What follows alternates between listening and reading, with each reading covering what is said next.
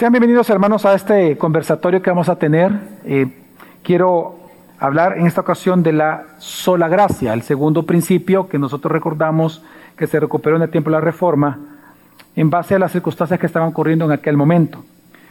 Una de las cosas más peculiares que podemos nosotros rescatar a la hora de hablar de la sola gracia es lo que envolvía o lo que llamamos las circunstancias históricas o el contexto histórico que envolvía los tiempos de la Reforma en el siglo XVI. Cuando nosotros vemos este principio, tenemos que considerar que había dos cosas que Europa estaba enfrentando, que esta sola fue necesaria en aquel momento explicarla. Número uno, toda Europa estaba envuelta en una ansiedad emocional, en una ansiedad psicológica, si se puede llamar así, o mental. En el tiempo de la Reforma Protestante, ya tenían tres siglos enteros luchando contra la peste bubónica. Recordemos que la peste bubónica eh, fue una peste que mató a dos terceras partes de toda la humanidad allá en Europa. Ya eran tres siglos. Por lo tanto, realmente el tema de la muerte era real. Y cuando en una sociedad, en una cultura, la muerte, la, eh, la, posibilidad de morir realmente es cercana, es real, entonces siempre surgen ansiedades existenciales. Es decir, la pregunta es, ¿qué pasa después de morir? Ya si son personas religiosas, ¿cómo yo me puedo salvar si yo estoy pronto a morir? A esta ansiedad existencial se le suma otra que existía en aquel momento, y es religiosa, espiritual, en donde quien tendría que haber dado voz en aquel momento respuesta a este pensamiento, a esta pregunta, que era la Iglesia Católica, resulta que su respuesta fue ineficaz. La Iglesia Católica respondió que la manera en que una persona podía salvarse, su alma del infierno, era practicando sus tradiciones, era practicando la misa, era comprando indulgencias y era a través de los sacramentos. Entonces lo que ellos comenzaron a enseñar fue una salvación por obras, pero por mandamientos de hombres, no mandamientos de Dios.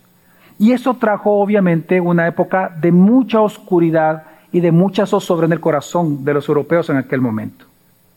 Por lo tanto, la pregunta que responde la sola gracia es ¿quién inicia la obra de salvación en los pecadores?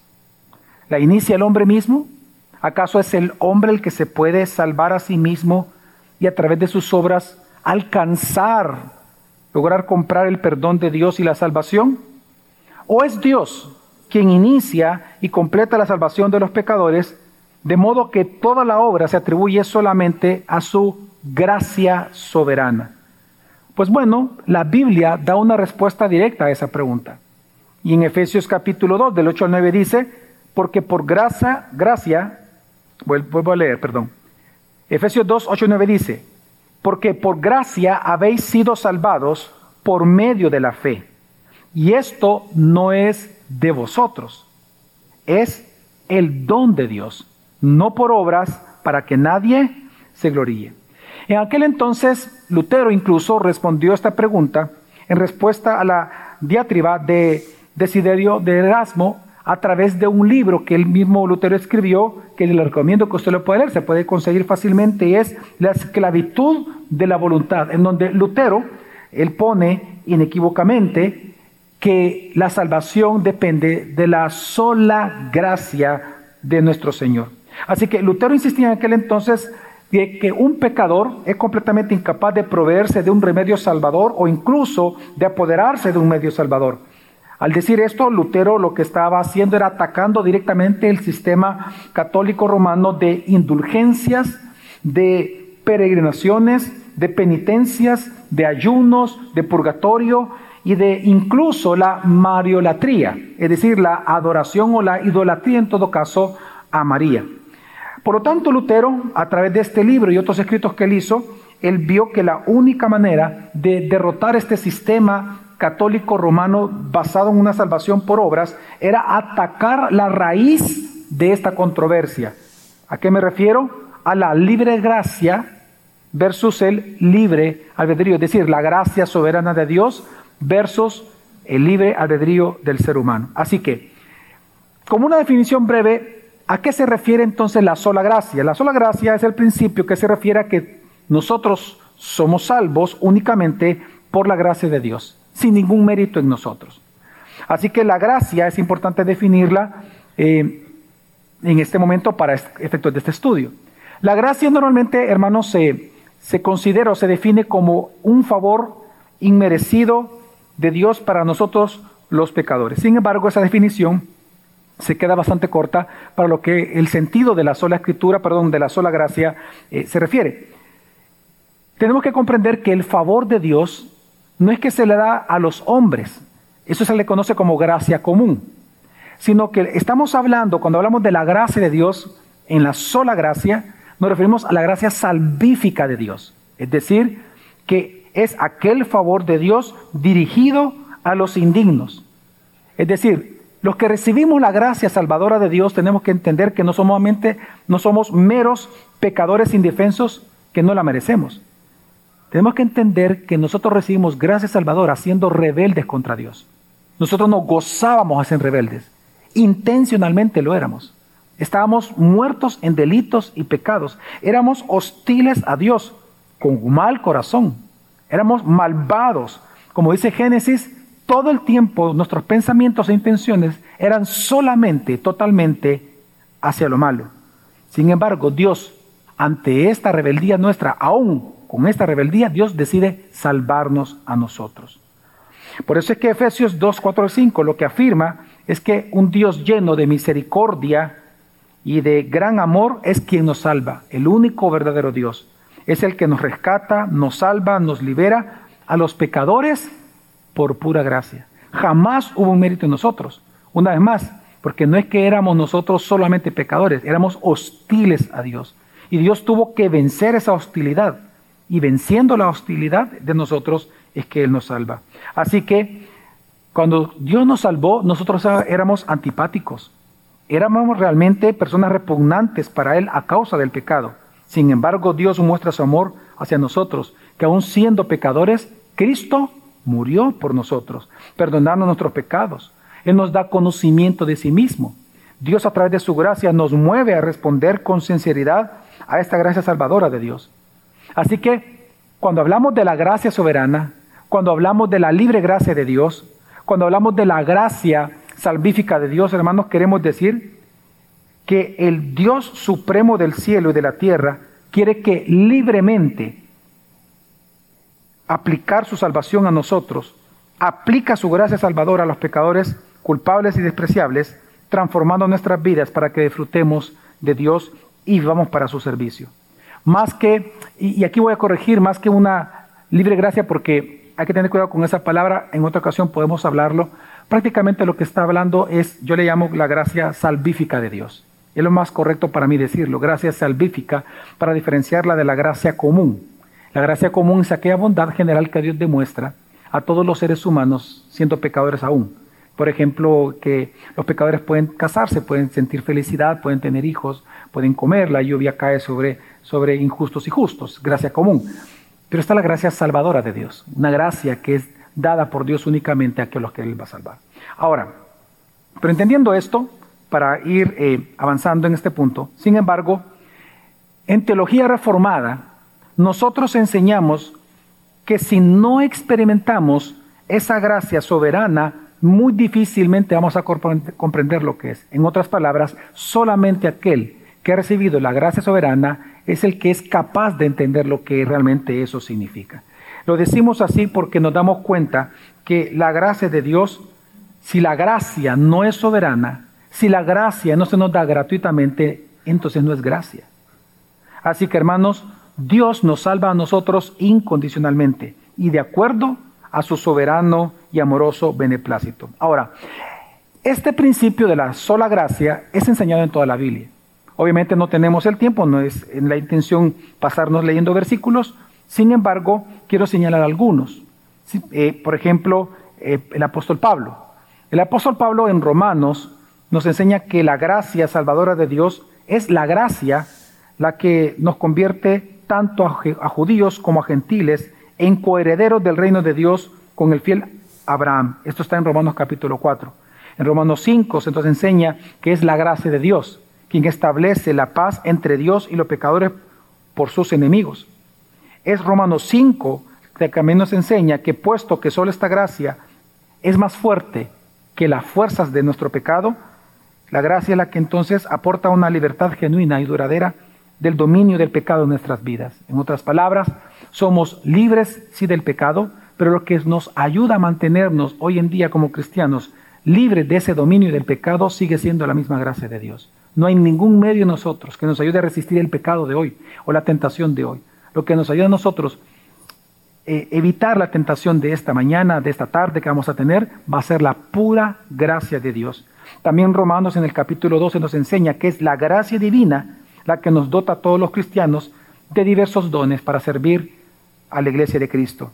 En última instancia, Romanos 5, Romanos 11 nos enseña que esta gracia, hermanos, es la que vencerá la muerte y es la base segura de la vida eterna para todos aquellos que la recibimos. Pues es una gracia que se remonta a los tiempos anteriores de la creación, una gracia destinada para nosotros, dice la Escritura, desde antes de la fundación del mundo, una gracia que sin tener los méritos humanos elige a hombres y mujeres para salvación. Y esto solamente Romanos enseña esto.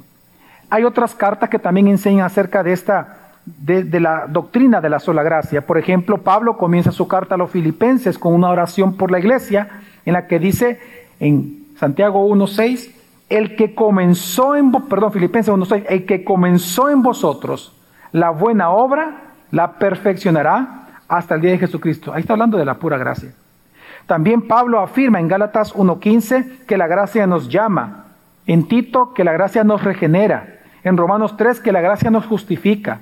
En Hebreos 13 se nos dice que la gracia nos santifica. En 1 Pedro se nos enseña que la gracia nos preserva. Así que realmente la vida cristiana se vive por la sola gracia. Así que, según la Biblia, hermanos, nosotros necesitamos todo el tiempo de la gracia para que nos perdone, nos devuelva a Dios, nuestros corazones sean sanos todo el tiempo, que nuestros corazones rotos sean fortalecidos, que nuestras almas rotas sean consoladas en tiempos difíciles. Necesitamos de la gracia para hacer guerra espiritual. ¿Por qué? Porque solamente la gracia soberana y gratuita de Dios, es decir, esta, esta gracia que se nos da sin ningún mérito, es solamente a través de ella que tú y yo podemos tener una comunión directa con Jesucristo. Solo por la gracia nosotros podemos ser llamados a la conversión, solo por la gracia a los que somos convertidos somos sostenidos en santificación y solamente por la gracia nosotros estamos llamados a ser siervos fieles de Dios hasta que Cristo venga. Solo la gracia nos sostiene todos los días de nuestra vida. Así que la doctrina de la sola gracia es la responsable de nuestra salvación y por lo tanto tiene una alta estima dentro de las doctrinas y tiene una alta utilidad espiritual sobre los hijos de Dios. Así que solo quiero terminar mencionando por qué esta doctrina o principio de la sola gracia es importante como para que hablemos de esto y pronto comenzar eh, una conversación sobre esto. Bueno, porque la gracia soberana, hermanos, aplasta nuestro orgullo. En primer lugar, es útil porque nos avergüenza. Nos hace ver que no depende de nosotros la salvación. La salvación depende de Dios. Naturalmente nosotros somos rebeldes. Por naturaleza así nacemos. Pero la gracia de Dios nos enseña que la único medio de salvación es Cristo y la salvación se nos aplica por gracia de Dios. Lo decimos porque nosotros pensamos que podemos salvarnos. Solo basta con mirar todas las demás religiones del mundo. El Islam, por ejemplo, nos enseña que la salvación viene por practicar los cinco pilares que ellos tienen. La práctica del Shadah, ir a la Meca, eh, las, eh, las tres oraciones al día, el Ramadán y dar limosnas. El judaísmo es por cumplimiento de las obras de la, según la ley de Moisés. El budismo piensa que se, ellos dicen que nadie se salva, sino que se reencarna por las obras. Luego, el confucianismo habla de una salvación vía la práctica de virtudes, es decir, obras buenas. Los masones, a través del buen carácter y las buenas costumbres. Los testigos de Jehová proclaman que solamente 144 mil se van a salvar y los otros simplemente van a dejar de existir. Y estos 144 mil se salvan por tener fe en un Dios universal, ser miembros de los testigos de Jehová y por obras. Y el catolicismo romano hasta el día de hoy es a través de los sacramentos y las buenas obras. Así que cuando uno aprende la sola gracia, se da cuenta que uno queda avergonzado. La salvación no es por obra, sino por gracia de Dios. Y en segundo lugar, esta doctrina es útil porque nos advierte sobre las falsas conversiones. Es, increíble cómo hoy en día las personas eh, piensan muchas que son salvas cuando realmente no lo son. La gracia nos enseña que las decisiones humanas, las manipulaciones de multitudes, los llamados a pasar al altar, no producirán conversiones genuinas. Solo el Evangelio de la gracia soberana de Dios va a capturar y transformar a los pecadores por el poder de la palabra y el Espíritu de Cristo, el Espíritu de Dios, el Espíritu Santo. Solo quiero terminar entonces con una pregunta.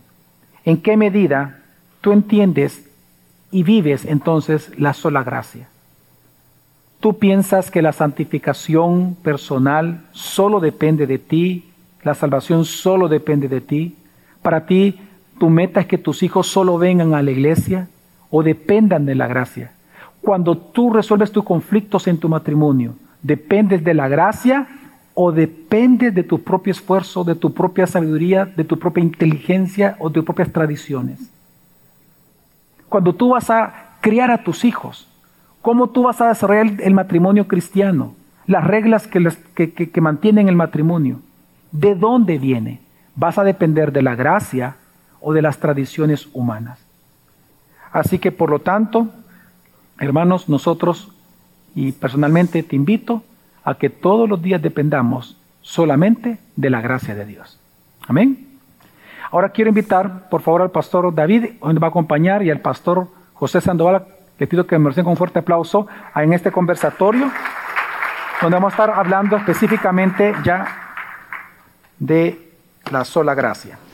Quiero agradecerle al pastor José Sandoval, al pastor David, por acompañarnos en esta ocasión, y pues eh, tengo una serie de preguntas que quiero que conversemos simplemente como amigos, sientas la libertad de participar el que quiera, no tenemos que ir en orden, simplemente es conversar sobre esta grandiosa doctrina. Y quizás una de las preguntas para mí importantes es, la gracia, la gracia soberana, cuando hablamos de la sola gracia, muchas veces pega duro al ego del hombre porque existe un tema que en teología nosotros le llamamos el libre albedrío. Obviamente el libre albedrío, eh, para mí en lo particular, las personas lo malinterpretan porque no saben definirlo. Sin embargo, eh, la pregunta que quiero hacer específicamente es cómo equilibramos la doctrina de la gracia soberana con la responsabilidad humana en general, con la responsabilidad humana, el libre albedrío y la santificación personal. Bueno, eh, Buenos días a todos, gracias por estar acá en este, en este conversatorio. Y es una pregunta bastante, bastante importante porque cuando hablamos de la responsabilidad humana debemos de partir desde el principio. Debemos de partir de que todos hemos sido creados a imagen y semejanza de Dios y por lo tanto los seres humanos tenemos responsabilidad ante Dios porque Él es nuestro creador y es el dueño de todas las cosas. Entonces, si partimos de esto, de que Dios es el dueño y soberano de todo, por cuanto Él es el creador de todas las cosas, debemos de saber de que somos responsables ya por naturaleza ante Dios.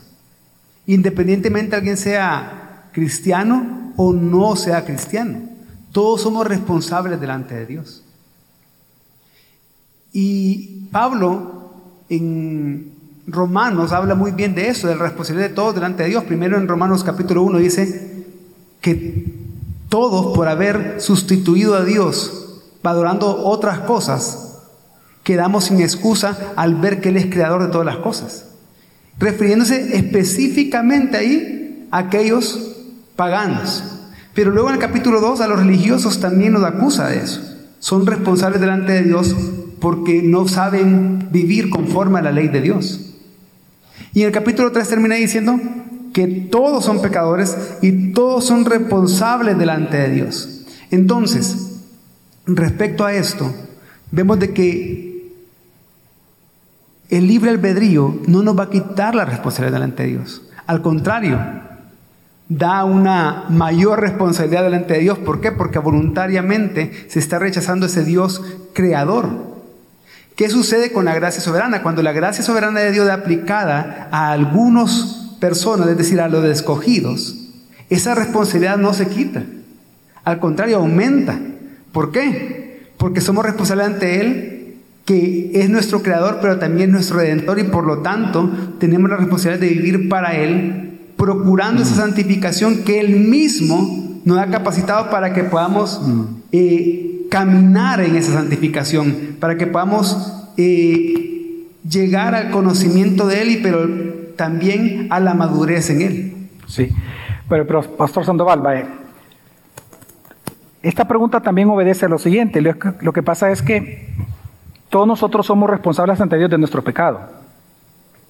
Pero hay quienes dicen que, bueno, si solamente la gracia es la que nos salva y nos fortalece y todo lo que acabo de explicar, entonces podemos vivir con total libertad y ya no somos responsables ante Dios porque la gracia lo puede todo. Entonces, ¿cómo reconciliamos precisamente la doctrina de la sola gracia con la responsabilidad humana en general y la santificación? Sí, bueno, antes que nada, gracias por la invitación, gracias a todos los que nos acompañan. Yo, de manera práctica, para el día a día, primero debemos entender de que nosotros evaluamos eh, todo bajo una mente reprobada. Eh, nacemos, eh, nacimos después del Génesis 3, entonces todo aquello que evaluamos lo evaluamos bajo una mente depravada, como lo aprendíamos en, en la primera enseñanza que por cierto tú dabas. Y que sí, y, es interesante ver porque cuando tú haces la pregunta, por ejemplo, cómo equilibramos la gracia soberana, lastimosamente muchos la palabra soberana solamente la tenemos como un concepto, la tenemos nada más como, como un, un conocimiento y se nos hace muy difícil poderla llevar al, al día a día. ¿Por qué digo esto? Porque nosotros tratamos de darle una explicación a las cosas lógicas que en nuestra mente se van generando. Por eso comencé diciendo que nosotros en el día a día evaluamos todas las cosas bajo una mente depravada. Ahora, ¿cómo equilibramos? Reconociendo que Dios es Dios. Reconociendo que Él es Dios, de que lo que Él entiende va mucho más de lo que nosotros en nuestra mente depravada, degenerada, podrida y corrupta podemos entender. Y esto me recuerda, por ejemplo, a lo que Romanos, Pablo en Romanos enseñaba ya en el capítulo 11, en el versículo 33, en la parte final, cuando él dice de cuán insondable, dice, cuán insondables son sus juicios e inescrutables sus caminos. Esto nos hace entender algo. No podemos entender. En nuestra mente finita no podemos entender. Nunca nunca vamos a poder eh, entender. ¿Por qué? Porque el mismo texto lo dice, son inescrutables e insondables. El problema es que nosotros, por esa mente finita, por esa mente reprobada, pensamos que podemos sugerirle a Dios. Pensamos que podemos decirle, haz esto a esta manera. Y ese es el problema de hoy en día, que seguimos creyendo y pensando que nosotros podemos sugerirle a Dios. Mm. Entonces, ¿quién nos creemos nosotros? Porque es interesante que el versículo 34, en el versículo 11 del, mismo Romano, dice, ¿quién conoció la mente del Señor? ¿Y quién se vuelve su consejero? No podemos, no podemos sugerirle a Dios. Así que, ¿cómo equilibramos esto? Reconociendo que Dios es Dios. Mm. Que Él es el que, como dice Efesios 1.1, desde antes, incluso de todas las cosas que nosotros con nuestros ojos mismos podemos ver, las cosas creadas, Él nos eh, escogió. Dios en su renombre.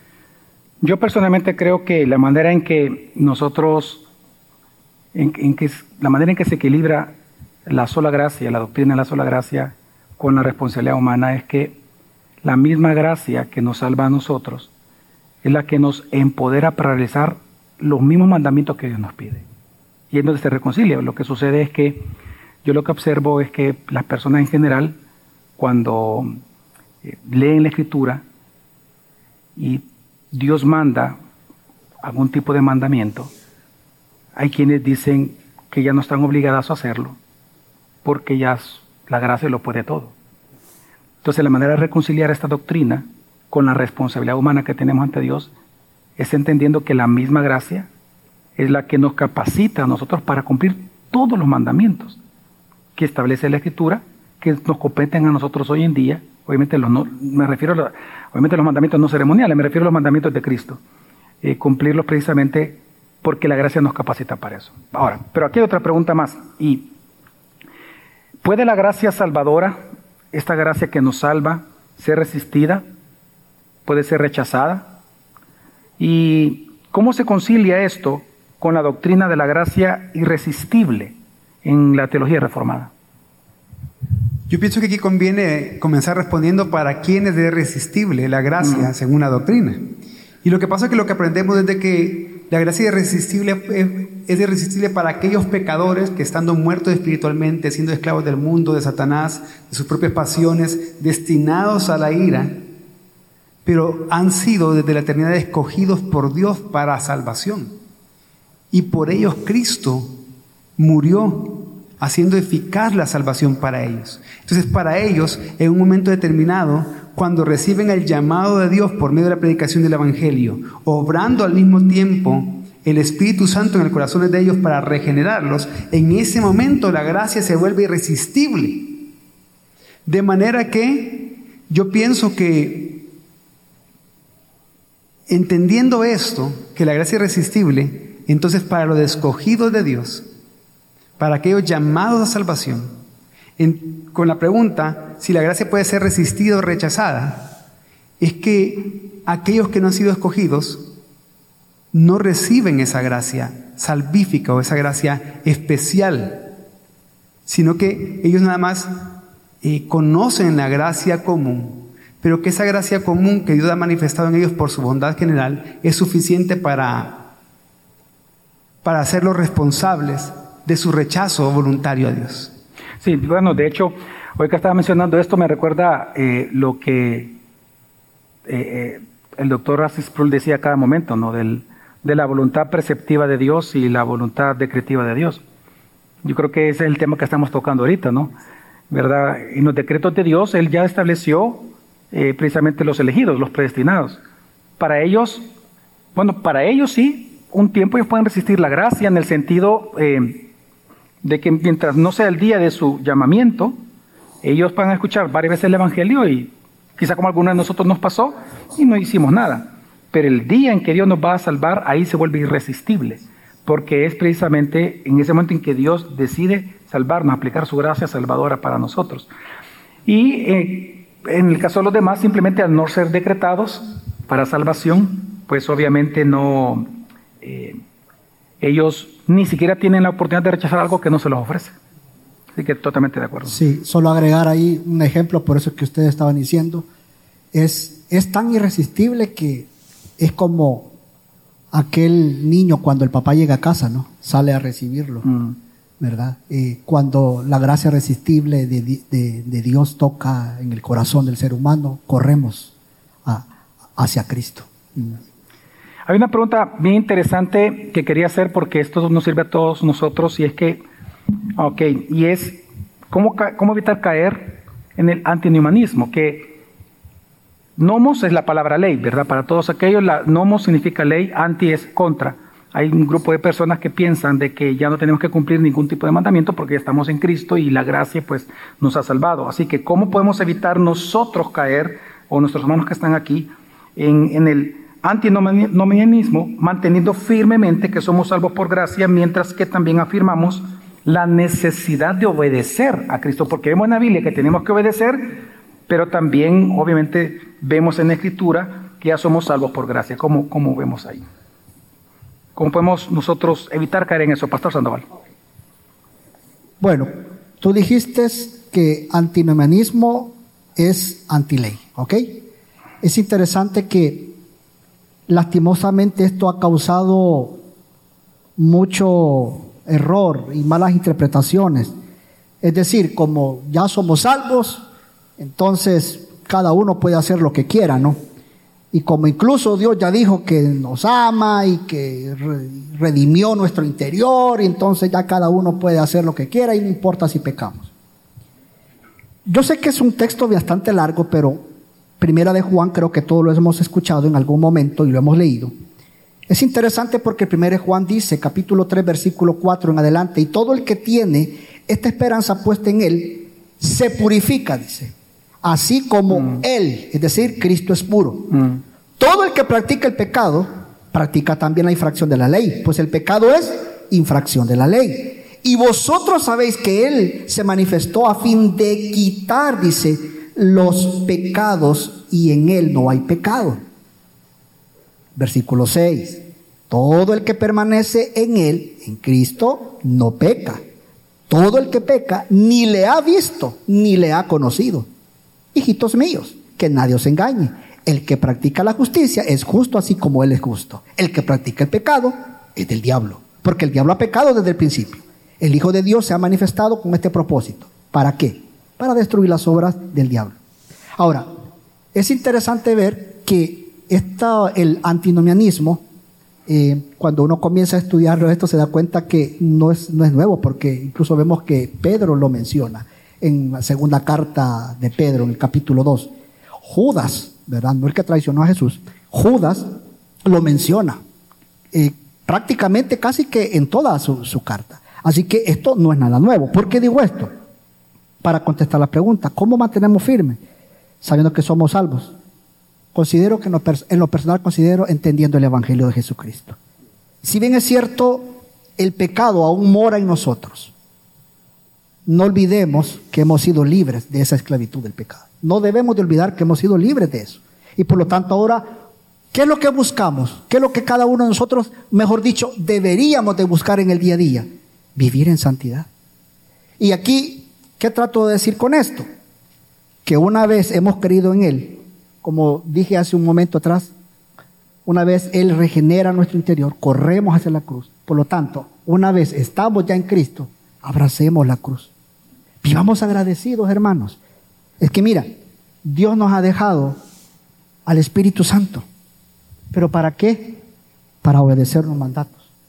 Y no obedecer el qué? Los deseos ya de nuestra carne. Ok. Gracias, Pastor Sandoval.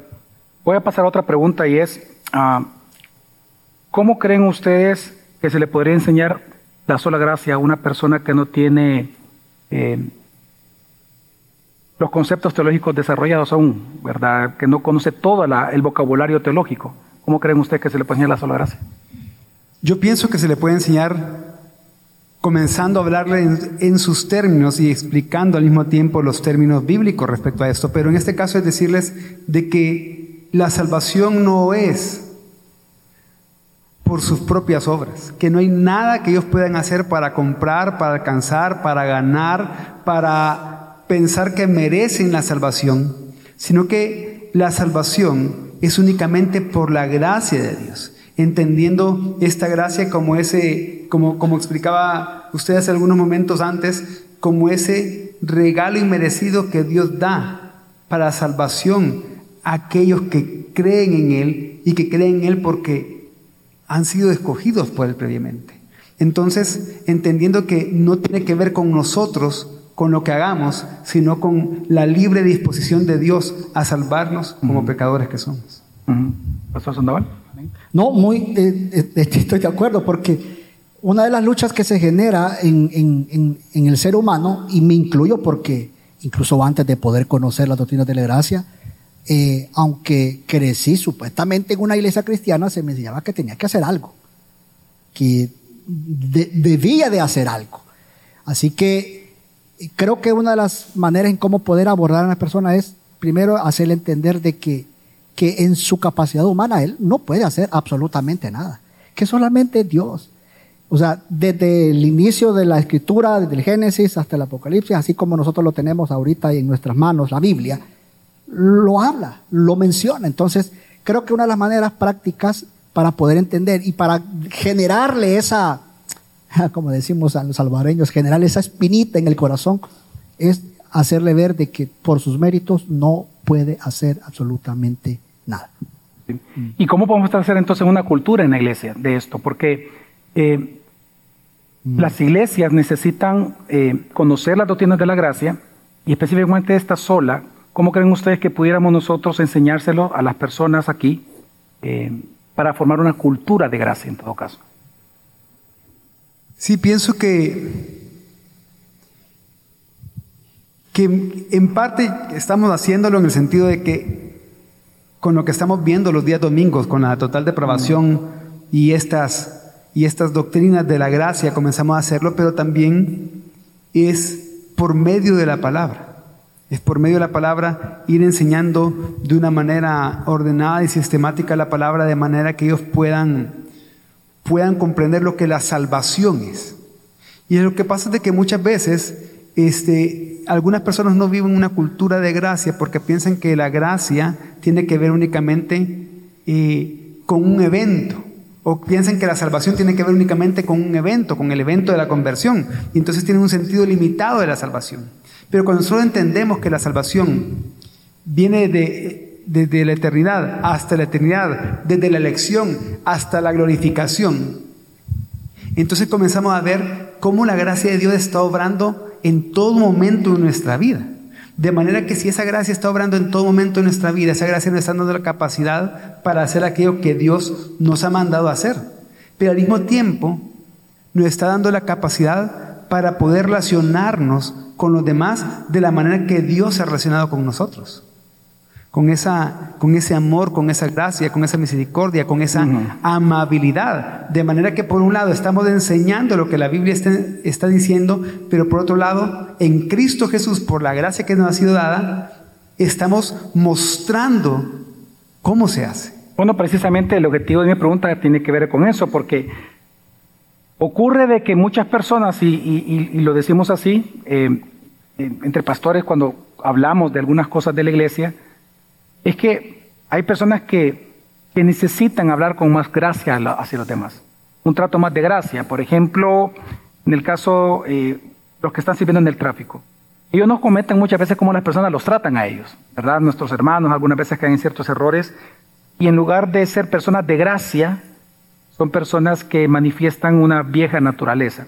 Entonces la pregunta precisamente orientada a eso, es decir, cómo establecer una cultura de gracia, porque Debemos de hablar con gracia, debemos de, de, hablar con ese favor hacia las personas y yo creo que eso tiene que ver para mí en lo particular. Considero que en los ministerios, en los discipulados, en el trato personal con nuestros hijos, cuando en, los ministerios de matrimonios, es importante enseñar cómo hablar con gracia, cómo tratar con gracia los casos, eh, las disciplinas eclesiásticas con gracia, aunque son disciplinas, pero hay que hacerlo con gracia. Es decir, la cultura de gracia es tomando el ejemplo del Evangelio y aplicándolo directamente a los diferentes casos que encontramos en la iglesia. Y eso me lleva a otra pregunta, y es entonces, porque esta, esta pregunta obedece con algo que todos los seres humanos, todos los cristianos lidiamos, y es cómo la sola gracia puede ayudar a aquellos que tienen sentimientos de culpa en su corazón. Porque todos los cristianos, cuando pecan, tienen que lidiar de alguna manera con la culpa en su corazón, en una cierta medida. Así que específicamente cómo la gracia de Dios ayuda a las personas que mantienen culpa en su corazón a causa de sus propios pecados. La sola gracia, sí. Bueno, creo que retomando lo que tú me decías al final, juntamente con lo que el pastor David me estaba diciendo, primero si es de mí hacia aquella persona, primero ver la gracia que Dios ha mostrado a mi vida. Por eso es hermoso poder ver que en la escritura encontramos que dice que la gracia que he recibido, de esa gracia misma yo voy a mostrar. Entonces, así como yo lucho, así como yo peco, y peco bastante, pues de esa misma manera, esa gracia salvadora de Cristo Jesús en mi vida, pues de esa misma gracia yo mismo voy a mostrar a aquel que está con ese pecado, con esa lucha, con esa culpa en, en, su vida. Y esa palabra culpa, ah, quiero detenerme un poquitito en eso porque todos sabemos que la culpabilidad viene de Satanás. La culpa no viene de Dios. Recuerde que cuando pecamos, es, creo que en algún momento se ha dicho desde el púlpito, es como ese chequecito en blanco, ¿verdad? Y cuando viene y hemos pecado, viene la culpa y ahí está Satanás acusándonos. Dios no. Satanás es el que nos acusa.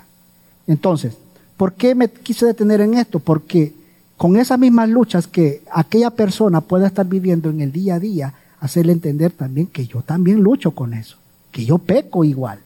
Por lo tanto, la gracia salvadora de Cristo Jesús en mi vida va a ser suficiente. ¿Y cómo? Recordando la obra redentora de Cristo Jesús en la cruz.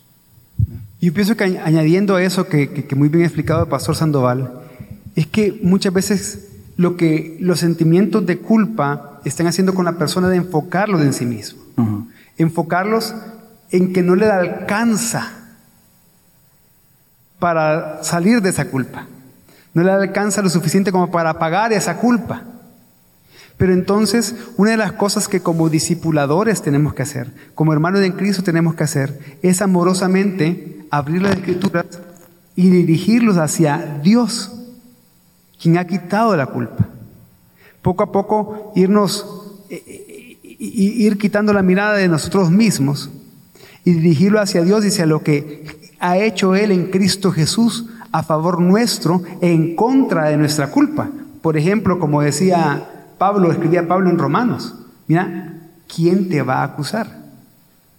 O sea que tú pensas que Dios, el juez que ya te declaró justo, por los méritos de Cristo, va a venir a acusarte hoy, te va a levantar de la silla del acusado y te va a decir, no, ¿sabes qué? Volvete a sentar. No, ya te declaró justo. ¿Quién te va a condenar? Si el juez no te va a condenar, mucho menos te va a condenar tu abogado, que está sentado a la diestra de Dios intercediendo por ti, el que murió y resucitó por ti. Entonces, cuando nosotros estamos entrando en el Padre, en el Hijo y en la obra del Espíritu Santo, que está dando testimonio de esa de, esa salvación ya aplicada al ser humano, lo que estamos haciendo es quitándolos de su mirada a ellos mismos y poniendo y centrando su mirada en lo que Dios es y lo que Él ya ha hecho. Y de esa manera este, eh, lo ayudamos a lidiar contra, contra esa culpabilidad que es muy frecuente en distintas etapas de la vida de un cristiano.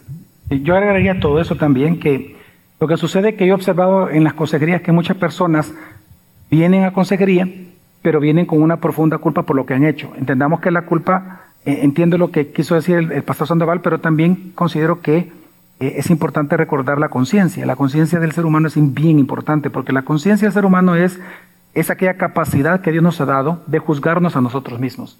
Entonces, precisamente la función de la conciencia es culparnos. O sea, la función de la conciencia es esa. O sea, la función de la conciencia es decirnos, Javier está haciendo mal esto según la escritura o Javier está haciendo bien esto según la escritura. Entonces hay dos tipos o digamos dos matices de la culpa. Está la culpa por el pecado original que entendemos que por la gracia de Dios hemos sido justificados, declarados justos, es decir, ya no culpables.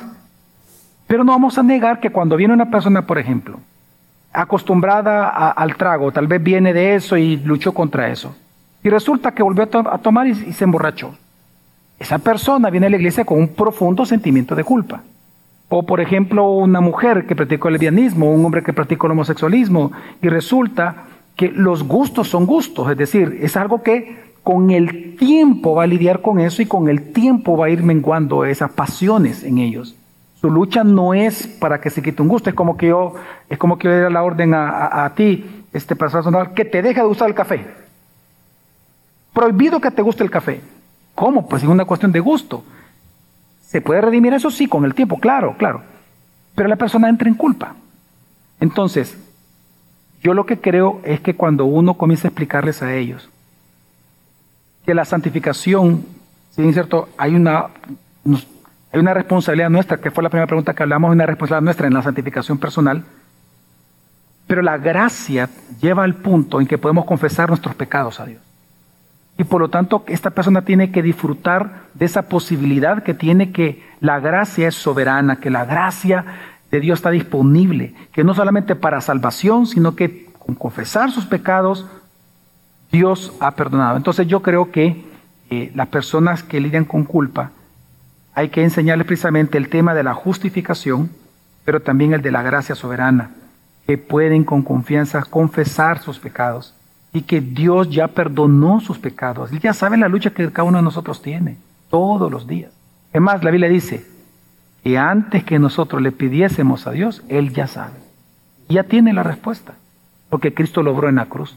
Yo creo que con gracia también, y, debemos tratar la, la consejería, y digo esto porque también algunas veces pasa que nos vemos tentados los que damos consejería en pensar que una persona solo es que hay que exhortarlo y confrontarlo. Pero la gracia de Dios no hace eso. La gracia de Dios nos dice, mira, mira tu redentor, mira tu salvador. Entonces, no todo es regaño, no todo es, claramente hay una exhortación, pero sí eh, debemos de comprender a las personas en sus luchas, como ustedes bien decían. Ahora, sí también quisiera adelantar en algunas preguntas acá, bien importantes, y es, eh, ¿Cómo influye la sola gracia en nuestra ética y moralidad cristiana, especialmente en tiempos de complejidad moral y ética como la cual nos encontramos? Hay personas que les cuesta ver que la moral y la ética cristiana sí está relacionada con la sola gracia. Yo quiero que hablemos de eso. Yo pienso que, que recordando lo que la sola gracia es, lo que la sola gracia enseña de que la salvación de principio a fin, es la doctrina que nos enseña que la salvación de principio a fin es del Señor y es por gracia. Entonces, partiendo, partiendo de esto, tenemos que saber que cuando la moral y la ética se separa de la teología, de la doctrina cristiana, ninguna de las dos va a permanecer.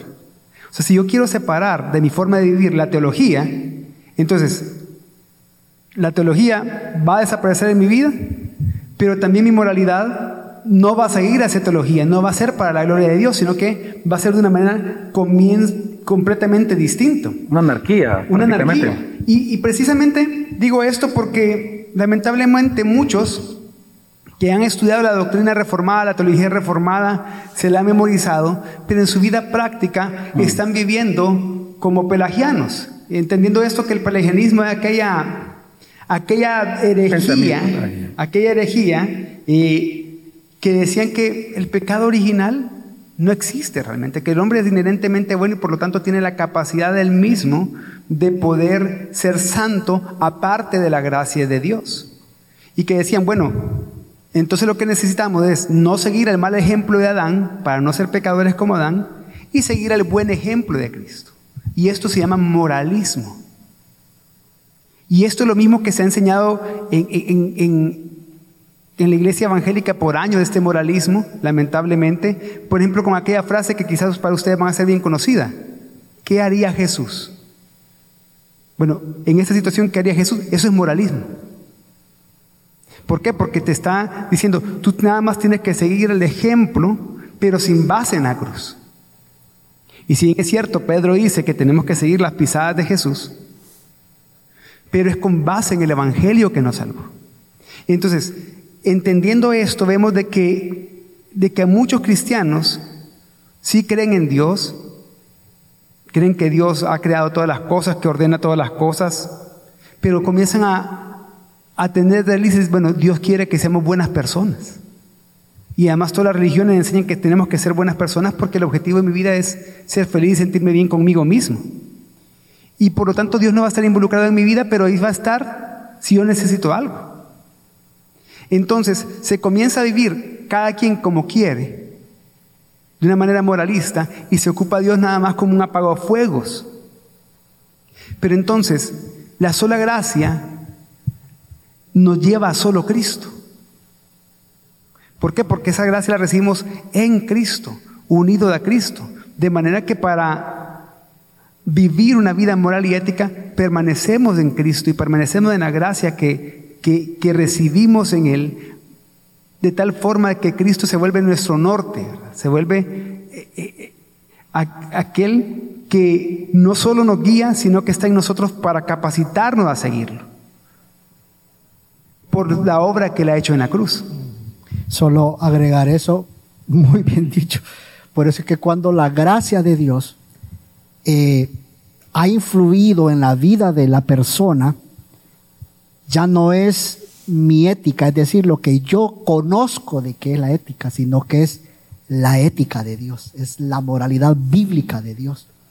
Por eso es que, quizás para poder darme a entender, poner un ejemplo, cuando comprendemos la gracia de Dios, lo que el mundo ya nos enseña, por ejemplo, matrimonios del mismo sexo, por ejemplo, eh, el aborto, Muchos dicen de que, pues sí, como no hacen daño a nadie, mentira, ¿qué, ¿qué dice la Biblia con relación a eso? Entonces, cuando nosotros entendemos la gracia de Dios, la, esa ética que es diabólica, que es terrenal, está por muy, pero muy debajo sobre lo que es la ética de Dios. Por eso es que es importante entonces entender lo que es la sola gracia. Porque al entender la sola gracia, ¿qué va a suceder?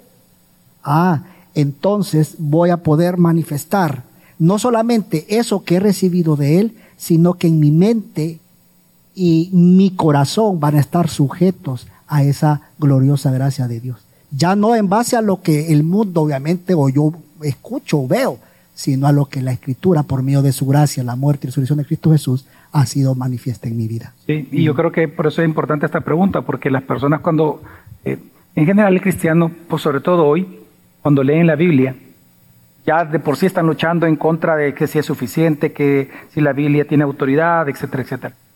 Pero también precisamente por ese pensamiento cultural, cuando leen la Biblia, observan todo aquello que estamos llamados a hacer porque le somos agradables a Dios, dicen, ¿y cómo? O sea, es difícil.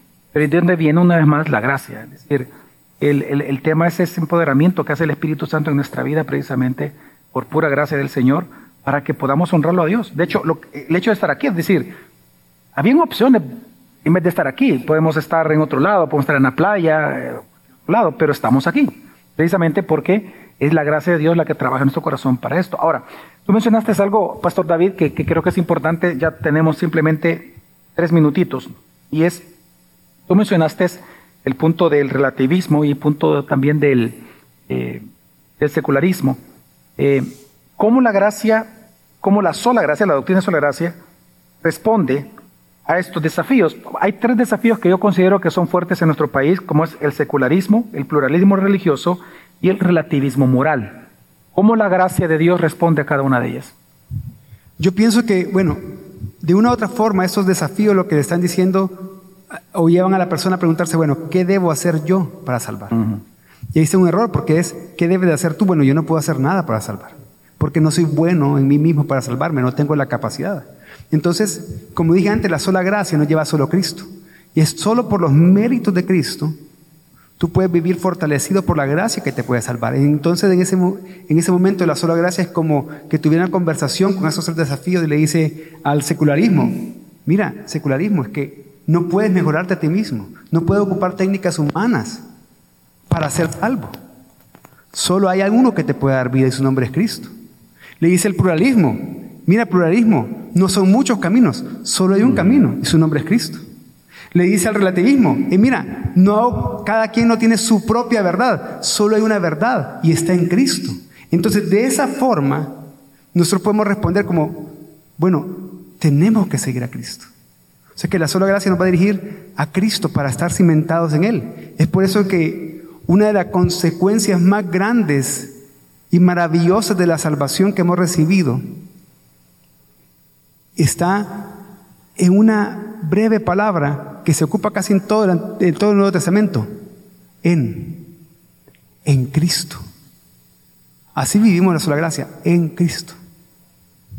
Sí, solo agregar, me, llamó la atención cuando hablaba del, del, del, del, secularismo. Y es que eh, en el secularismo también lastimosamente enseña eh, que podemos vivir una vida doble. Se le conoce como el dualismo.